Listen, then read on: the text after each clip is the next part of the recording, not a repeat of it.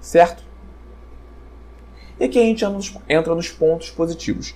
Quais são os pontos positivos de uma balança de bioimpedância? Primeiro deles, avaliar indivíduos obesos.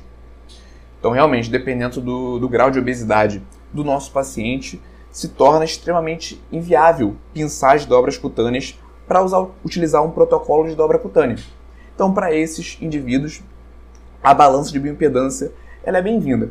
E aqui eu coloquei uma observação pelo seguinte: realmente a balança de bioimpedância tem esse ponto positivo, mas será que é uma necessidade nós analisarmos a composição corporal daquele paciente, por exemplo, com uma obesidade grau 3?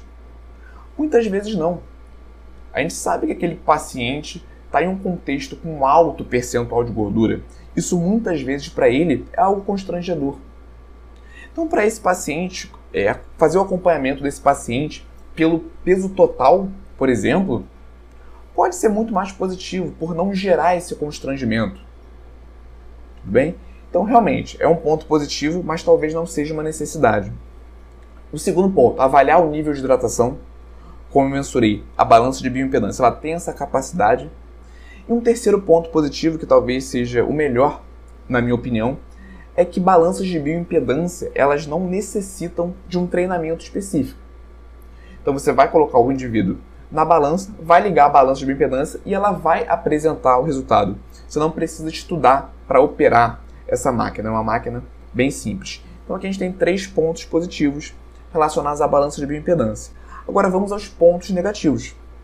Primeiro deles, a hidratação. Ela vai influenciar.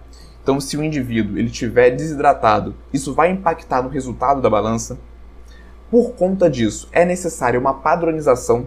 Você tem que mandar padron... um documento para o seu paciente explicando como que ele deve se comportar em relação à hidratação antes de realizar a avaliação. E além do mais, existem fatores que não são padronizáveis também falando de hidratação. Então, se é um dia muito quente, por exemplo, que o paciente transpirou muito até chegar no seu consultório, chegou lá desidratado, isso pode influenciar, é um fator não padronizável.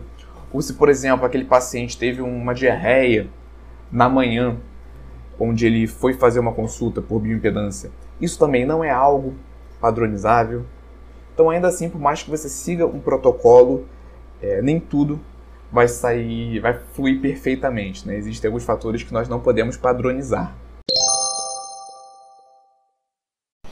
E aí, Nutri, gostou desse corte? Então não deixe de se cadastrar para receber as nossas aulas completas e gratuitas no YouTube.